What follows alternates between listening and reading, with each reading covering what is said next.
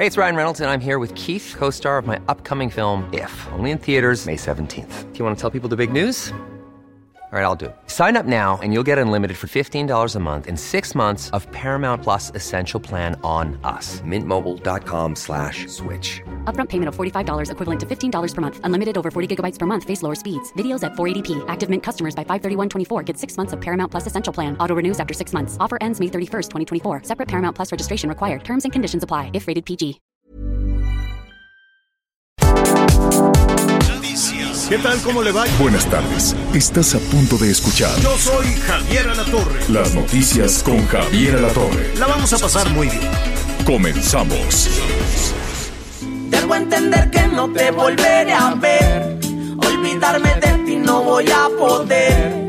Me pregunto ahora qué voy a hacer. Y yo no lo puedo creer. Pero debo entender que no te volveré a ver. No voy a poder. Me pregunto ahora qué voy a hacer. Si te acabo de perder.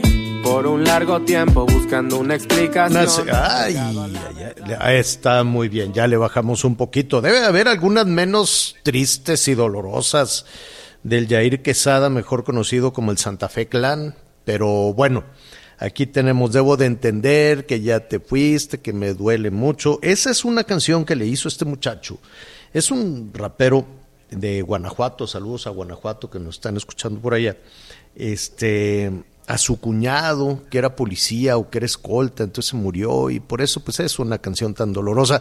Quisiéramos desde luego saludarlo con algo más echado para adelante, entonces así, así lo haremos. Pero bueno, ahí está, es Santa Fe Clan, que ayer hubo hay un, un- pues una situación de emergencia porque está presentando en la Feria de León llenísimo, un éxito ahí la, la Feria de León, entonces pues iban todos a ver a su paisano, ¿no? Y se salió el asunto de control, eran este pues un número importante de personas, les pusieron esta, esta valla blanca. ¿Por qué suceden estas cosas? Es lo que originalmente uno quiere suponer, a reserva de que vamos a platicar con nuestros amigos eh, allá en, en- en León para ver qué, qué es lo que su- sucedió. En muchas ocasiones, este tipo de, de incidentes, de, de- de- de- de- de- personas que se van empujando, pues es por la falta de organización, no por otra cosa. Entonces, pues nunca falta por ahí algún elemento de seguridad o algún personaje que dice, no, de aquí para acá no, y muévete para allá, y entonces la gente se va apelotonando, apelotonando, apelotonando, hasta que aquello se sale de control. La gran mayoría de las ocasiones, no quiero decir que ese sea el caso, estamos pendientes desde luego de, investigar qué fue, qué fue la situación, a ver si podemos hablar con la gente de la Feria de León, este, o con, o con nuestro amigo Alan. Em, pues en muchas ocasiones es pues, ahí algún personaje que se le ocurre, ¿no? Algún alguno de estos elementos de seguridad que no están capacitados. Es muy raro encontrarse un elemento de seguridad capacitado, y más si se trata de seguridad privada, pues provocan este tipo de cosas. Pero, pero bueno, el, el- el hecho es que están eh, allá, saludos a León, saludos a Guanajuato, están con su feria. Al parecer no, no pasó a un, a un asunto más, eh, más serio. Saludamos pues, pues ya de una vez a través de Lobo 96.7 de la FM y en Lob 101.5 de la FM, precisamente allá en León, Guanajuato. Saludos a Celaya también. Y saludos hasta Mérida, Yucatán, porque hoy va a haber un, un debate muy interesante que estará moderado por Miguel Aquino, cosa que me da muchísimo gusto. ¿Cómo estás, Miguel? Hola Javier, ¿cómo estás? Me da mucho gusto saludarte. Muchas gracias, señor. Por supuesto, me, me uno a este saludo a- con nuestros amigos en León, en el estado de Guanajuato, y por supuesto también a nuestros amigos aquí en la zona de Yucatán, en la zona, en la zona del sureste. Sí, ahora andamos por este lado. Qué bonito, qué bonito es Mérida, Javier. La verdad es que vamos a estar platicando al respecto. Y sí, hoy nuestros amigos de área 88.5 FM aquí en la zona de Mérida, que también no sé que nos escuchan en Chetumal, en Campeche, en eh, este, perdón, en Chetumal y en la zona de Campeche, que también nos están escuchando. Pues sí, terminando las noticias con Javier La Torre, vamos a estar en este debate del análisis del informe de, del gobernador de, de Yucatán. Y vamos a ver por qué nuestros amigos Ah, aquí es en que acaba de ser el, el- Sí, el sí, sí. informe, ¿verdad? El, el lunes, si no me equivoco. Así, el fin de semana, algo muy curioso fue el fin, de, semana, aprovechando este, pues que mucha gente estaba en casa, no fue un discurso donde hubiera muchos invitados, solo gente de su gabinete, pero la gente lo pudo ver en redes sociales. Y el asunto que siempre hemos comentado, ¿no? De repente este asunto de las redes sociales pues no, no alcanza para todos y pues qué mejor que por la radio estemos platicando y hacemos este, este análisis. Muy agradecido con la invitación y ya le estaremos platicando. Miércoles, jueves y viernes, ¿eh? tres días vamos a estar por acá y desde acá te estaré reportando con mucho gusto, señor. Y luego a la Ciudad de México. Vamos ah, está bueno, bienvenido, por acá te esperamos. Oye, es, eh, sí, la verdad, fuimos hace, hace poco, también estuvimos haciendo por ahí algunos reportajes eh, en Mérida para cerrar el año, el año pasado y este, aparte que es muy bonito, em, mira, ahora que estamos haciendo, en la noche estamos haciendo un, un, repaso, un recorrido nacional a propósito de los baches, ¿no? Hasta el presidente dijo, o si no denuncian, las autoridades responsables de eso, que pueden ser municipales o estatales, se van a hacer los de la vista gorda y no van a solucionar ni un bache. Dijo el presidente que el tema de los baches es de casi el mismo tamaño que la inseguridad y que había que denunciarlo. Entonces, pues andamos por todo el país viendo todo este asunto de los baches. No hay estado que se salve, no hay municipio que se salve. Mérida seguramente tendrá también algunas calles rotas, pero la gran mayoría, ¿sabes qué me sorprendió? La limpieza de la ciudad. Está limpia. Felicidades. A, no solo a las autoridades, a los ciudadanos que exigen y que mantienen. Está bueno como, como, como dirían por ahí este, las abuelas, como tacita. Está muy limpia, bien pintada. Yo dije, pues a lo mejor nada más la pintaron para el tema del tianguis y ya ves cómo va a haber visitas, pues igual y nada más por eso la tienen barrida y trapeada, pero no, me metí por otras calles, por aquí, por allá, y la verdad me dio, me dio mucho gusto. Primero tener una ciudad limpia, no estaba rayoneada, no estaba rota. Tú ves las banquetas de la Ciudad de México, primero cuando te encuentras banquetas, porque no hay. No hay banquetas en la, en, la Ciudad de México. Y si las hay, están rotas, mugrosas, está, todo lleno de basura, no están este, pintadas. Cancún cada vez está pareciendo más a eso, ¿eh, Javier? Calles rotas, calles sin banquetas, basura por todos lados. Cancún está diciéndole a la Ciudad de México, te voy a copiar esta parte, ¿eh? también es, es increíble. Eh, en un año que tenemos por acá ya eh, radicando en la zona de Cancún, todavía esta semana mi hija se llevó otra, llevamos seis llantas porque en el municipio de Benito Juárez las calles son una porquería, señor. Y a propósito de llantas, ya en el Estado de México, en la ruta, ¿cómo se llama esta, esta ruta rápida que te lleva del Estado de México a Puebla? Circuito mexiquense. El circuito mexiquense, ya les pusieron un este ponchallantas. Y hay gran debate de que si se puede o no se puede. Pues si se, se están pasando sin pagar, es increíble los millones y millones que, que se pierden porque cuando ves una ¿cómo se llama? Una, una barra de estas que se cierra para que no cruces, para que no pases. Pues te detienes, pagas, se levanta esta, ¿cómo se le dirá? De esta barra, pues, para, para evitar que... La valla. Para que te detengas, ¿no? La pluma, la pluma se llama. Pero resulta que la pluma es flexible y todo el transporte público del Estado de México se pasaba a la pluma. Todo. Y decían, no, pues es que antes como era autopista, ah, bueno, pues se la pasan así, nada más la empujan despacito, la van empujando y adiós que te vaya bien. Transporte de carga. Primero fue el transporte, las combis, pues, ¿no? Los peceros. Y los demás se alzaron la ceja y dijeron, ¿cómo? Entonces te puedes pasar así nada más. Y ya todo el mundo se pasaba el transporte de, de, ¿cómo se llama? El transporte público, el transporte de carga, los particulares, ya todo el mundo decía, no, hombre, al cabo no pasa nada, tú pásate, pásate, pásate. Y ese, empujan la pluma y la pluma se regresa. Y no pasaba nada, ni siquiera se, se rayaba el, carro y si se rayaba, pues al cabo, no, han de decir al cabo ni es mío, ¿no? Entonces que se raye la combi. Este, hasta que les pusieron estos picos, ponchallanta y ayer un tráiler de transporte de mercancía de 12 ruedas. pum, pum, pum, pum, pum, las 12 llantas se le poncharon y hay avisos de no te pases. Pero, en fin, ¿tú, tú qué opinas? ¿Estás de acuerdo? ¿No estás de acuerdo? Que nos digan también nuestros amigos si les ponen ese ponchallantas en las, este, ¿cómo se llama? En, en las, casetas. Sí, sin duda, Javier. Yo creo, yo creo que es correcto. Sobre todo, yo creo que todo lo que se tenga que hacer para que tenemos una, una buena cultura, que de veras, con estas cuestiones del civismo, que seamos educados y que respetemos, podremos estar o no de acuerdo con el hecho de pagar una caseta para poder circular en las autopistas de México. Esto ocurre en todo el mundo, hay autopistas libres y hay autopistas de cuota. Pero bueno, finalmente ahí están, lo marca la ley y yo creo que eso es muy importante. Creo que todos debemos de, de, de respetar la ley y aquí el detalle es por qué unos sí y por qué otros no. Yo espero que así como se tomaron medidas para quienes de repente se pasan de listos y no pagan las, las casetas, bueno, que también se tomen medidas para los que se pasan de listos y toman las casetas y las agarran de botín y de botín millonario, porque hemos visto las cantidades que pueden obtener boteando para la causa, boteando para, para el apoyo de los compañeros y sabemos que son cantidades millonarias. Yo creo que es muy importante hacer valer la ley, que la gente empiece a respetar la ley Qué lástima que se tengan que recurrir a este tipo de medidas, pero si eso va a ayudar a que seamos una sociedad más civilizada y que respete la ley, yo creo que a eso hay que apoyarlo y a eso hay que sumarnos, ¿no?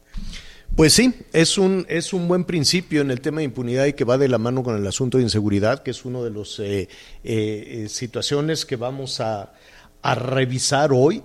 Es eh, impresionante que casi siete de cada diez, ¿no? Vamos a, cerrarlo de esa manera, casi siete de cada diez habitantes de nuestro país dice, le dé miedo su ciudad, se sienta inseguro en la, en la ciudad en la, en la que vives. Para, para el INEGI lo puso en positivo, ¿no? Dijo, no, ya se nos está quitando el miedo. Así, ah, ¿por qué? Porque ya son 66 de cada 100. ¿Cómo? Sí, es que antes eran 68. Ah, ¿no? Mm. Entonces, una, una, una, ciudad donde celebran, dicen, el 65.8%, el 66% de la población consideró que es inseguro vivir en, en, su ciudad. Válgame, es una cifra terrible. No, vamos muy bien porque antes era el 68%. Ah, bueno, ¿no? Pues qué, qué gran alivio. ¿Cuáles son las ciudades? Atención, pues vamos a, revisar, vamos a poner en perspectiva qué es lo que está sucediendo, por ejemplo, en Zacatecas. Yo me atrevería a decir que, que 100 de 100, ¿no? Cuando estamos hablando de que... El, no, 97%. Entonces, si, si el 97% de las personas encuestadas en Zacatecas, en Fresnillo, perdón, en Fresnillo, Zacatecas también lo midieron. Zacatecas es 89, pues 9, ¿no? 9 de cada 10. Pero en Fresnillo, Zacatecas son casi, casi toda la población, 96.8, 97% de los habitantes de Fresnillo dicen que no se puede vivir ahí, que son presas de la, de la delincuencia, del crimen, de la inseguridad. ¿Y eso qué quiere decir? Pues que no hay una autoridad ni municipal ni estatal, que por cierto se están ahí eh, aventando la papa caliente entre los hermanos, ¿no? El, el, presidente municipal de Zacatecas y el gobernador son parientes, son Monreal los dos. Y, este, y se hacen responsables, tú es que tú no me ayudas, tú es que tú no lo sabes hacer, y en fin, y el gobierno federal voltea para otro lado, porque además con la calamidad de que se apellidan Monreal. Y ahora pues el apellido Monreal para la 4T, pues mejor ya lo dicen en voz baja, ¿no? Ya, ya, ya realmente, qué, qué mal, ¿no? Qué mal que por ese, que, que, que, espero que no sea esa la situación. De todo corazón, espero que no sea esa la situación, que lo electoral, que lo político y que el apellido Monreal, que ahora ha caído en desgracia para la 4T, pues sea también un factor para no apoyar a la población en Zacatecas. Espero que no sea así, pero parece, ¿no? Porque nada ha funcionado, ni lo municipal, ni lo estatal, ni lo federal en Zacatecas, tampoco en Sonora. Ojo, Ciudad Obregón. Tampoco, tampoco en Sonora, ¿eh? porque Ciudad Obregón, pues también casi 100 de cada 100, ¿no? 95% de la población dice aquí en Ciudad Obregón no se puede vivir. Ah, pero eso sí le están dando un premio a la exgobernadora que se vaya de diplomática a España, a Barcelona, muy a gusto, y te, tienes como responsable también de la seguridad en el Estado a un gobernador que no lo logró cuando tuvo en sus manos la responsabilidad de la seguridad pública federal. Y de premio se va también allá de gobernador. Y también Naucalpan, el Estado de México, el Naucalpan. La percepción que se tiene en Naucalpan desde hace muchísimo, no nada más de los residentes de Naucalpan, sino de quienes por alguna u otra razón tenemos que cruzar por ahí, es de una total impunidad. Y la gente no solo le tiene miedo al crimen, al crimen organizado, al delincuente común, al que en este momento en Naucalpan, en este momento, están asaltando el transporte público. En ese momento. ¿No? Pero también se le tiene temor a los policías de Naucalpan, que históricamente, yo me acuerdo desde hace muchos años, desde que llegué a la Ciudad de México, decían, cuidado con los policías de Naucalpan. Esa, esa es, es, un hecho, es una realidad. Yo mismo le pregunté una vez que estaban ahí extorsionando un montón de personas. A los policías le dije, oye, ¿por qué haces eso? Ve la fila que tienes aquí de señoras con niños y todo. Me dicen, es que el comandante ya nos, nos alzó la cuota porque ya vienen las elecciones, porque ya van a cambiar de, de administración. Y no pasa nada. Cambian del PRI al PAN a Morena y todo sigue siendo igual. Perdón, Miguel. No, te iba a comentar que precisamente parte de este estudio, que por cierto, a ver, Zacatecas, en este caso de Fresnillo, Ciudad Obregón, Naucalpan de Juárez, en el Estado de México, y la capital zacatecana, que son básicamente las que se encuentran en los primeros lugares, no solamente es del mes de diciembre, no solamente es del mes de noviembre, vienen arrastrando por lo menos desde hace seis meses estas estadísticas. Aquí la pregunta es que, a pesar de que se sigue indicando que es uno de los lugares de mayor inseguridad donde la gente no se siente segura, ¿por qué no se ha hecho absolutamente nada? Creo que es una parte de la indiferencia. Pero también en el momento que tú te pones a revisar la evaluación policíaca, también son las entidades que salen peor evaluadas, que son temas diferentes. En el caso de Naucalpan, la famosa delincuencia común que tiene que ver con los asaltos, que tiene que ver con los robos, que tiene que ver hasta con las extorsiones en negocios. En el caso de Fresnillo, en el caso de Zacatecas, es un tema de delincuencia organizada. Eh, muchas veces hemos platicado el por qué Zacatecas hoy está en disputa con, por la cuestión del narcotráfico. Es muy simple, es un estado forzoso para cruzar de la zona del Pacífico al norte del país. Entonces, ese es el motivo. el asunto es que ahí están los motivos. Eh, ya sabemos el diagnóstico. Ahora, ¿quién le va, quién, le va a entrar? Vamos a platicar, vamos a platicar de ese tema, Miguel, en este momento con Francisco Rivas, que es el director general del Observatorio Nacional Ciudadano, y como siempre nos da muchísimo gusto saludarlo. Francisco, antes que nada, feliz año nuevo. Sé que estamos iniciando el año, bueno, pues a trompicones, pero este te, te, te saludamos y te agradecemos esta conversación. ¿Cómo estás, Francisco? Pues, igualmente, querido Javier, siempre un gusto platicar contigo y con tu auditorio. Eh, creo que lo están definiendo con mucha claridad el tema. Eh, lamentablemente hoy tenemos la información sobre eh, percepción de seguridad que nos remite, pues nos recuerda que el tema de seguridad sigue siendo una tarea pendiente por parte de esta administración que nos prometió un cambio, que nos prometió resultados desde el primer día, que nos eh, prometió virajes y que, como justamente también recuerdan, pues no es nada más un tema eh, federal, es un tema que también pues incluye lo estatal, que también incluye lo municipal, en donde pues nadie ha podido dar resultados específicos en la mayor parte del país. Recordemos que 2019 fue el año más violento de la historia, pero fue el peor año en robos, en extorsión, en narcomenudeo, en trata.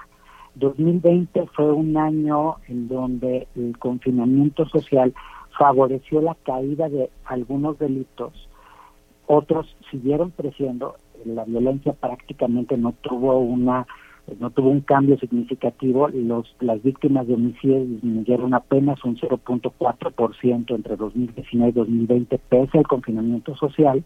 Lo que sí fue, eh, lo que sí, insisto, tuvo un cambio importante, fueron pues todo el tema de este, los secuestros y los robos. Eh, siguió creciendo el narcomenudeo, siguió creciendo la trata de personas, siguió creciendo eh, las violaciones que llegaron a máximos históricos y así varios otros delitos siguieron creciendo de una manera pues muy significativa. Y eso pues lo que nos dice es que ni siquiera con la con la pandemia logramos lo que otros países lograron. Simplemente Brasil o Colombia tuvieron caídas eh, también en términos de violencia que en México no se dio.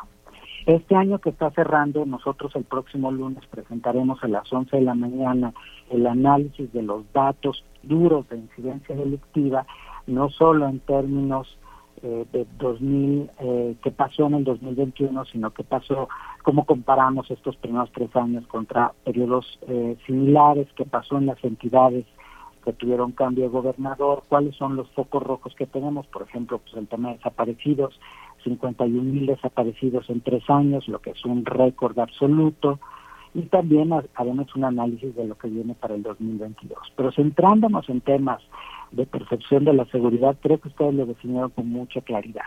Entre los municipios principales que vemos que sufrieron la mayor caída en términos de percepción de seguridad están aquellos en donde la violencia por crimen organizado está en las calles y es evidente y están los cuerpos, y aquellos en donde el ciudadano sale a la calle y sabe que pues tiene que traer dos celulares y uno escondido dentro de la ropa interior y tiene que traer 200 pesos a la vista porque si no, no solo este, lo asaltan, sino que lo acuchillan eh, y pues este, eso, eso nos remite a que la violencia en nuestro país es una violencia que tiene muchas caras, que la delincuencia tiene muchas caras y que los recortes presupuestales, la falta de una estrategia, los discursos eh, con poca eh, evidencia metodológica, pues no sirven para disminuir pues la grave crisis que estamos viviendo. Ay, eh, escuchándote, Francisco, y escuchando también a, Miguel poniendo eh, sobre la mesa ese, ese diagnóstico tan, fuerte, por lo menos de las ciudades que encabezan esta, esta lista, em, pues hay también una, hay que tomar en cuenta la respuesta que dan las autoridades y siempre dicen que es una herencia maldita. Y algunos se van lejísimos, algunos se van hasta, ¿cómo se llama? Hasta Calderón. Calderón. ¿No? algunos se van hasta por allá, Calderón, otros se van un poquito más cerca con los otros, con los otros gobernadores. Resultaría cándido, creo yo, díganme ustedes, eh, suponer, como se dijo hace al, arranque de esta administración, que, em, que sería una decisión de los criminales dejar de lastimar al país, creo yo, ¿no? Pero porque así lo escuchamos. Ya van a dejar las armas, se van a sumar, van a venir todos aquí a la fiesta de, del Zócalo y nos vamos a dar abrazos todo el mundo y les vamos a dar dinero a los delincuentes para que dejen de formar parte de, de las, de las bandas criminales. Este, ¿Con eso es suficiente? Pregunto. Y la otra cuestión, no es definitivamente una decisión de la autoridad. Es decir, para que, la para, para, que el criminal actúe, pues algún nivel de autoridad se lo debe de permitir, ¿o no? ¿Qué opinas, Francisco? Pues definitivamente, no es impensable que la delincuencia organizada actúe si no hay algún nivel de colaboración, de tolerancia, de corrupción con eh, las autoridades gubernamentales. Eso es imposible y está comprobado en todo el mundo. Como también eh, pues, en ningún momento de la historia de otras eh, de otras democracias de otros países pues el simple hecho de dar dinero a los delincuentes ha sido suficiente para frenar la violencia. ¿Por qué? Porque la Comisión de Violencia no solo tiene que ver con un tema de eh, de recursos económicos, de marginación o de pobreza. Tiene que ver con aspectos específicos, por ejemplo, de poder, de control de, eh, de la sociedad y hay que recordar que pues precisamente el homicidio es uno de los mecanismos más efectivos la violencia es uno de los mecanismos más efectivos para generar control social. Entonces, eh, una de las cosas que nosotros hemos lamentado mucho es precisamente que se quiera hacer un, una criminalización de la pobreza, eh, a sentir que es la pobreza el factor determinante que nos genera la violencia, porque no es así, tenemos eh, sociedades muy pobres y necesariamente tenemos sociedades violentas eh, a lo largo de la historia del mundo. Y aquí, pues uno de los elementos que nosotros hemos insistido es, sin una estrategia clara, definida, I'm Sandra, and I'm just the professional your small business was looking for. But you didn't hire me because you didn't use LinkedIn jobs. LinkedIn has professionals you can't find anywhere else, including those who aren't actively looking for a new job but might be open to the perfect role, like me. In a given month, over 70% of LinkedIn users don't visit other leading job sites. So if you're not looking on LinkedIn, you'll miss out on great candidates like Sandra. Start hiring professionals like a professional. Post your free job on linkedin.com/people today. Probada, que, que incluya indicadores de desempeño, que incluya indicadores de resultado, que eh, tenga los elementos clave para poder decir si funciona porque pues vamos a poder avanzar. Yo siento que este año será igualmente un año difícil para los ciudadanos, será un año eh, donde tendremos niveles de violencia importantes a lo largo del país. Hay que recordar que tenemos elecciones. Las últimas dos elecciones han sido las más violentas de la historia del país. Hemos visto a la delincuencia organizada actuar directamente en el proceso electoral. Hemos visto ser un elemento que hoy, para mí, el problema más grave de gobernabilidad está precisamente en la extorsión a los municipios en la participación de la, de la delincuencia en nuestra democracia. Entonces, todo ese conjunto de factores son factores que deben ser considerados si se quiere hacer un combate serio a la delincuencia. Tú ahorita hacías la referencia, Javier, sobre el hecho de que tenemos apellidos malditos y que esos apellidos malditos hacen que a veces apoyemos o no apoyemos. Parte del desastre que tenemos en eh, hoy, en este momento, en Zacatecas, pues tiene que ver con un abandono de la federación. Y esto lo han hecho casi todos los gobiernos. Ahí sí no puedo decir que este lo haya hecho peor que los anteriores, lo ha hecho igual de mal que los anteriores en eh, aprovecharse de, eh, pues ahora sí, el uso de las fuerzas federales y apoyar a los eh, aliados políticos y abandonar a los adversarios políticos. Zacatecas, como el caso de Guanajuato, en, la época de Peña han sido estados en donde a la delincuencia organizada se le permitió entrar, se le permitió hacer lo que quisieran con el objetivo precisamente de desestabilizar los gobiernos y de poder ganar elecciones, lo que es claro. absolutamente lamentable. Hoy Zacatecas está así porque el gobierno federal hizo lo posible porque así estuviera y así mandar una señal que había que hacer un cambio de gobierno terrible. Pero pues y, eso y, y, ahora mira, tiene consecuencias terribles. y claro. este gobernador que lo único que está diciendo es que hay que invocar a Dios para ver si así nos salvamos, pues no es el mejor elemento para poder enfrentar una crisis de esta naturaleza. Oye, y ya nada más para, para complementar el tema de, de, Francisco Rivas, Javier, si me lo permites decir, que también la inacción, la indiferencia de las autoridades en los tres niveles de gobierno, también los hacen cómplices, también los hacen corruptos, porque al final el no querer actuar, el no aceptar el problema que tienen y sobre todo afrontarlo como deben, y si regreso al tema de los eh, abrazos y no balazos, creo que esa inacción también si ya llega un momento, y si no mis amigos de Zacatecas ya nos dirán si están de acuerdo o no, en donde creo que como sociedad sí ya se debe de exigir que se empiece a hacer algo al respecto, porque la inacción, la indiferencia, también hace cómplices a las autoridades del claro, crimen organizado. Claro, y la manera de exigir es este también eh, o la, la, voz que tenemos los ciudadanos es en las temporadas desafortunadamente es en la temporada electoral. Y digo desafortunadamente porque todo en este país incluida la seguridad gira en torno a las boletas. Qué horror mira después y ya se, nos viene el tiempo encima pero nada más les comento algo.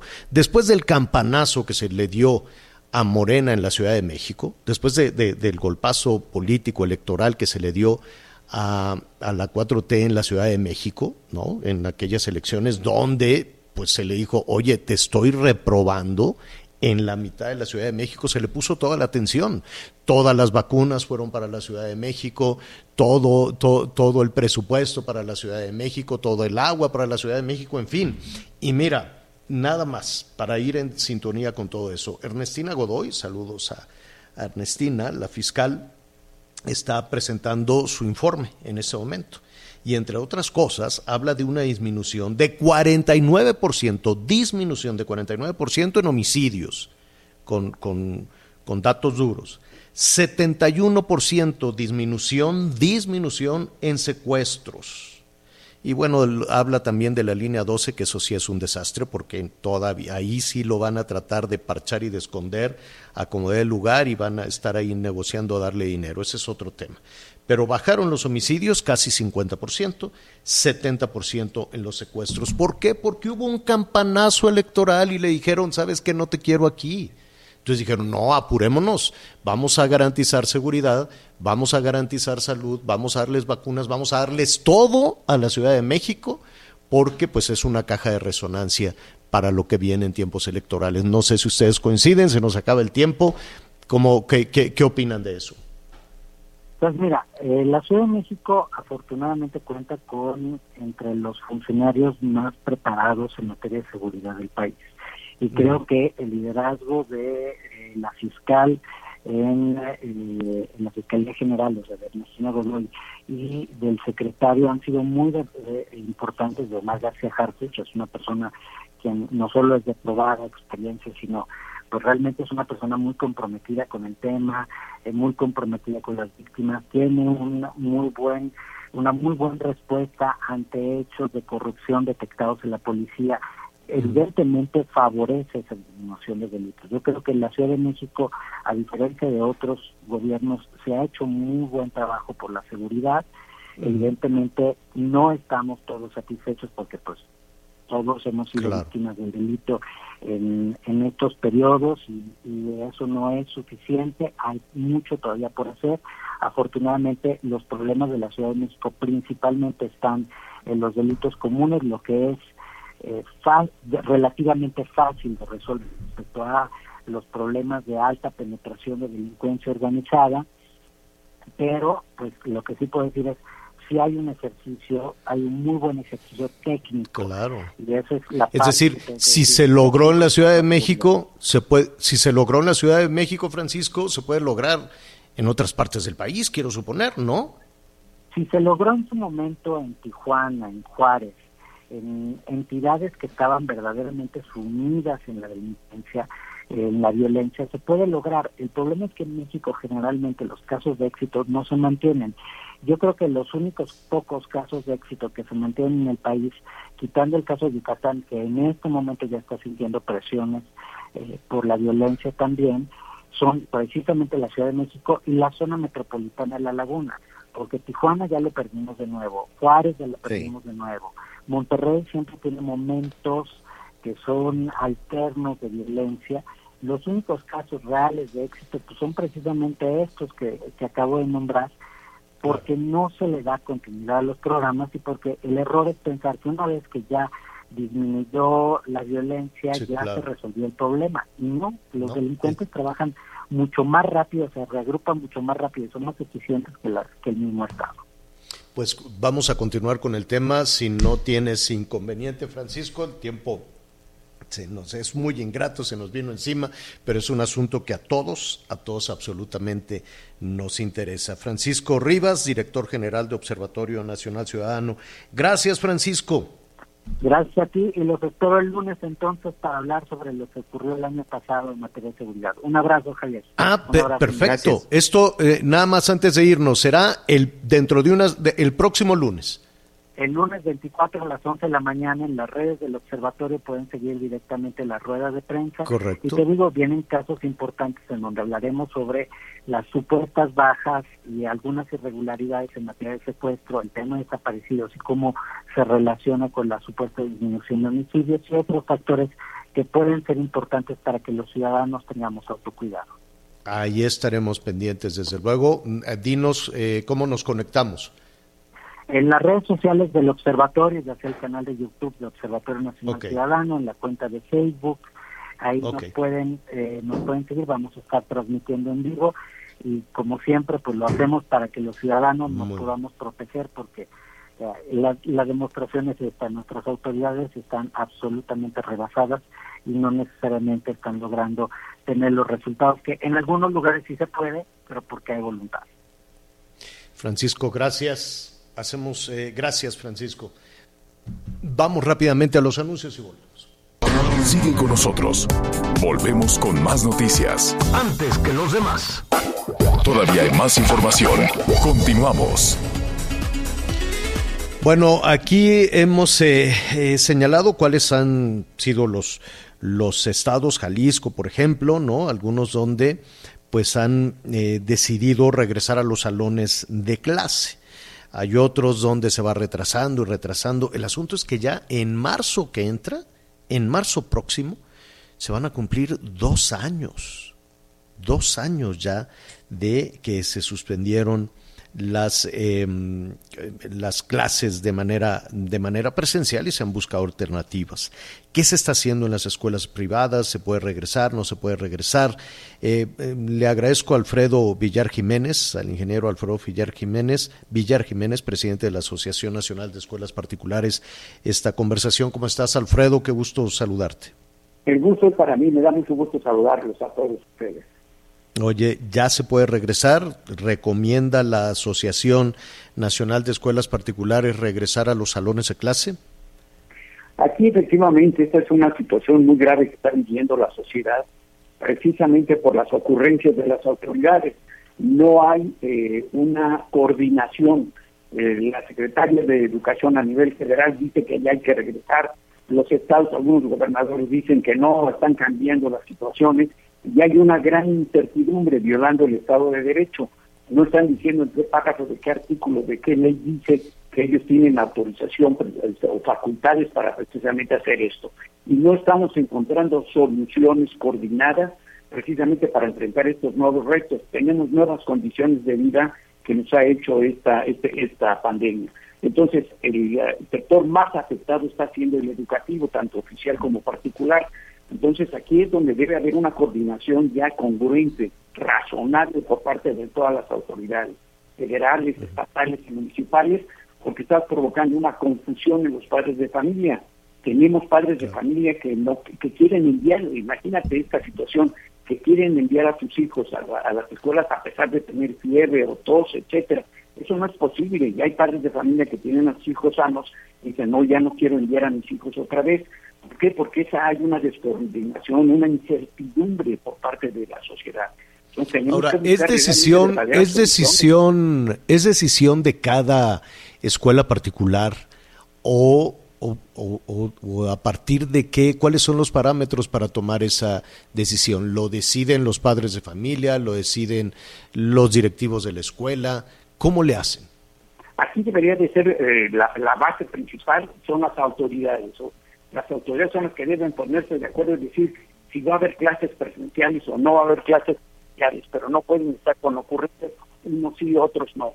Y además la participación de los padres de familia, porque en las escuelas es difícil el contagio, pero sí es fácil el contagio dentro de, las casas. Entonces ahí es donde se tiene que ver qué es lo que hay y evitar estos confinamientos que hay en el, que se hicieron por parte de las autoridades como la de hubo mucha gente y ahorita estamos viviendo todas esas consecuencias.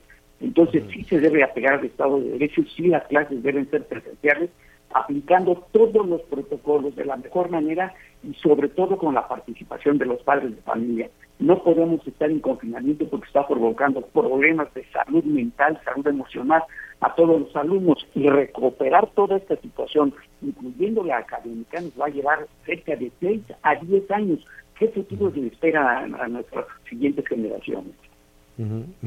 Eh, mira, esto, eh, eh, esto que, señalas efectivamente de, la consecuencia que todavía no conocemos de, haber estado a, distancia, ¿no? Yo me quiero imaginar un niño, una niña de, de 10 años, pues ahora tiene 12, va a cumplir 13, y es justo una etapa de aprendizaje enorme, con no, no solo en las cuestiones de, de, la formación intelectual, académica, sino también de la salud emocional de una familia completa, no nada más, no nada más de, de, los, eh, de los niños. Y esto Mira, Alfredo, la verdad es que el año pasado veíamos a todas las niñas y los niños pues que tomaban las clases a distancia, pero después salían a jugar, salían al parque, salían con sus amigos, iban al centro comercial, iban al cine, iban, es, decir, ¿por qué estaban abiertos los, eh, están abiertos incluso los parques este, temáticos, los parques de diversiones, pero los salones no? ¿Cuánto más podemos aguantar con una situación como esa? Eso no, pues no debemos estar viendo que, que aguantemos no puede ser de esa manera, sino encontrar soluciones. Por eso es importante que ya haya una coordinación. pero qué pasa si una escuela particular, qué pasa si una escuela particular decide convocar a los eh, a, los alumnos a los salones de clase?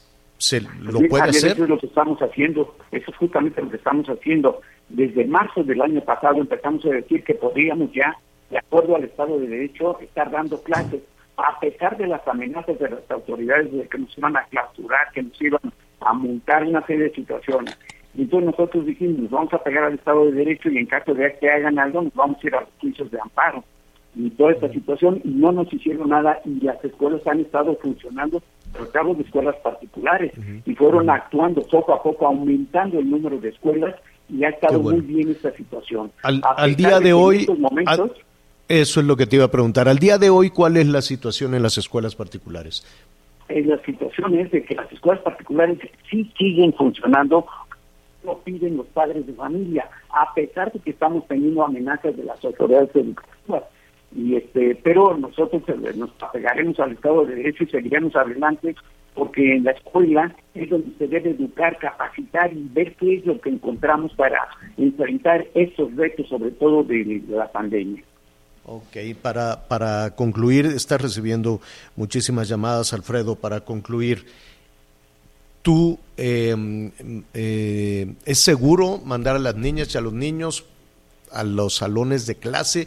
¿Tú enviarías a tus hijos al salón de clases de manera presencial? Por supuesto que sí. ¿Por qué? Porque en la escuela se están tomando todos, están aplicando todos los protocolos, todas las medidas sanitarias y además están viendo eh, al estar alumnos, eh, su sistema inmunológico está subiendo porque en estos momentos está muy relajado, precisamente a todo tipo de enfermedades.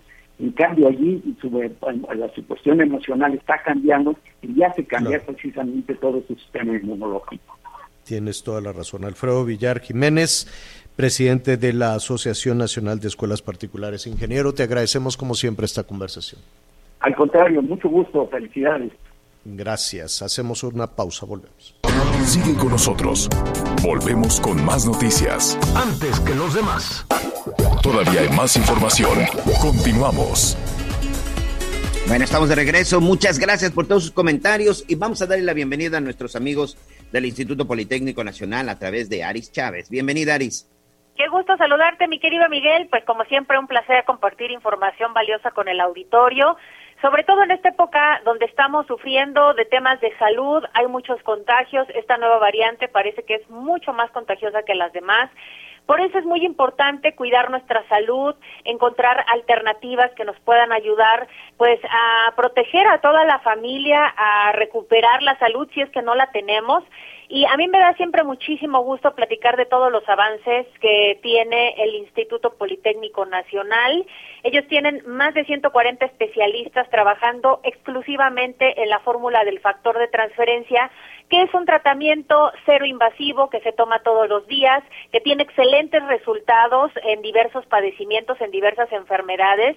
Pero desde hace un año estamos trabajando en una fórmula mejorada. Nos dimos cuenta que el factor de transferencia funciona muy bien, pero debido pues a esta pandemia pues hemos tenido que replantearnos en muchas ocasiones eh, la manera en la que combatimos eh, estos diversos padecimientos. Por eso creamos el factor de transferencia Este tratamiento en especial es igual digamos que el factor de transferencia normal, pero es 10 veces más potente que el sistema inmunológico recibe una carga genética extraordinaria. Vemos pacientes que mejoran desde las primeras dosis y es que pasamos de un 400% que ya era muy bueno a un 600% de elevación en nuestro sistema inmunológico. Esto nos ha garantizado destruir al contacto virus, bacterias, hongos, células enfermas. Tenemos casos seguramente a todos les van a sonar estas enfermedades respiratorias, que es lo que hemos padecido, asma, influenza, bronquitis, pulmonía. Eh, hablamos de otras enfermedades que también es importante combatir, como cáncer, lupus, diabetes, esclerosis múltiple, artritis reumatoide, fibromialgia, VIH. Es una gama de más de 150 enfermedades donde nosotros hemos administrado el factor de transferencia y hablamos de edades desde bebés hasta personas de la tercera edad, mujeres embarazadas, porque no tiene contraindicaciones ni tampoco tiene efectos secundarios. Nos vamos a empezar a sentir muy bien, hemos visto resultados desde la primera semana.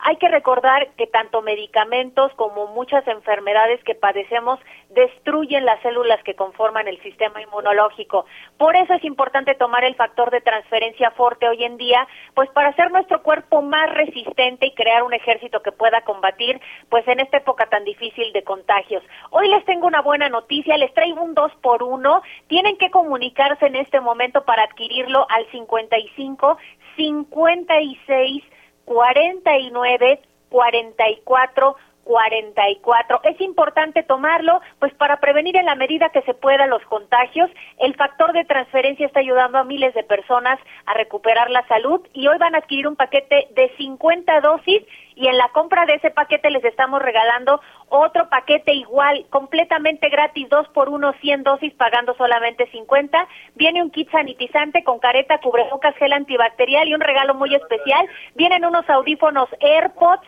viene un reloj inteligente con pantalla touch, se van a divertir muchísimo y además una máquina de coser portátil y todos estos regalos van completamente gratis. Así que tienen que marcar al 55 56 49 44 44 el 55 56 49 44 44 y recibir su 2 por 1 con el factor de transferencia, mi querido Miguel.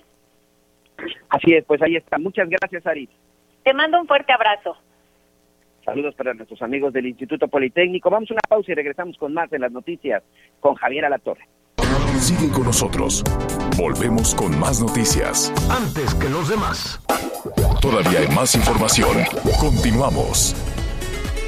Oiga, estamos ya prácticamente para, para concluir, para despedir. Saludos a Anita Lomelí, nos están preguntando, y Anita Lomelí se tomó unos días, unos días de, de descanso, ella movió su, su espacio de vacaciones, pues para poder estar ahí en un asunto muy, que llevó mucha felicidad a su familia, nació su nieta, así es que pues ya sabe, está ahí en todas estas tareas como una abuela orgullosísima. Saludos Anita, Anita Lomelí. Oiga, le adelanto, mañana vamos a, a revisar todos estos temas de la cuesta de enero. Ay, las calamidades con las deudas, las cuentas, qué feo es este arranque de enero sin dinero y ahora con la calamidad esta de, de, los contagios, las ausencias laborales, hay algunas empresas pequeñas, desde luego, las empresas más pequeñas que tienen pues una planta laboral chiquita, que tienen por ahí dos empleados, cuatro empleados, diez, veinte, cincuenta empleados y que se les empiezan a contagiar todos, pues imagínese usted el efecto que eso va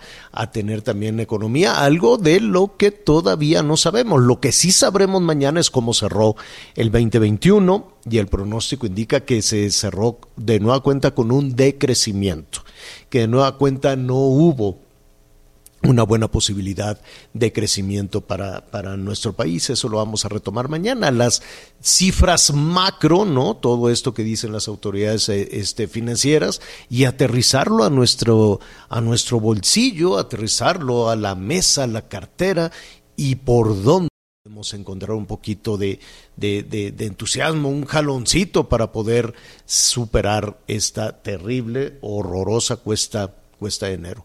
Cuídese mucho, ya sabemos cómo hacerlo, el cubreboca sí o sí, lavado de manos, mantenga en la medida de lo posible pues la, la, la sana, la sana distancia para poder salir adelante en este, en este tema. Félix Salgado Macedonio ya dejó el Senado, se lo comento muy rápido. Al rato en la noche a las diez y media le voy a ofrecer este, más detalles. Pidió permiso, le dieron el permiso y dijo no voy a ser senador porque me voy a dedicar a, a organizar la consulta para la revocación de mandato. Y entonces las autoridades electorales dicen, oiga, usted no puede entonces vamos a ver en qué queda eso, ¿no? Él dice, no, yo ya dejo el Senado, dice que para organizar la consulta. Hay otros que dicen que para organizar el gobierno de, Guerrero, vaya usted a saber. Ese y otros temas, desde luego, los vamos a tratar en nuestros eh, siguientes espacios y ya lo sabe, yo lo espero a las diez y media de la noche en Hechos Azteca 1 con las noticias. Gracias a El Heraldo Radio y a las estaciones de Audiorama por su atención. Buenas tardes, buen provecho que no te volveré a ver. Voy a poder. Me pregunto ahora qué voy a hacer. Yo no lo puedo creer. Gracias por acompañarnos en Las Noticias con Javier La Torre. Ahora sí ya estás muy bien informado. Heraldo Radio. When you make decisions for your company, you look for the no-brainers. And if you have a lot of mailing to do, stamps.com is the ultimate no-brainer. It streamlines your processes to make your business more efficient, which makes you less busy. Mail checks, invoices, legal documents, and everything you need to keep your business running with stamps.com.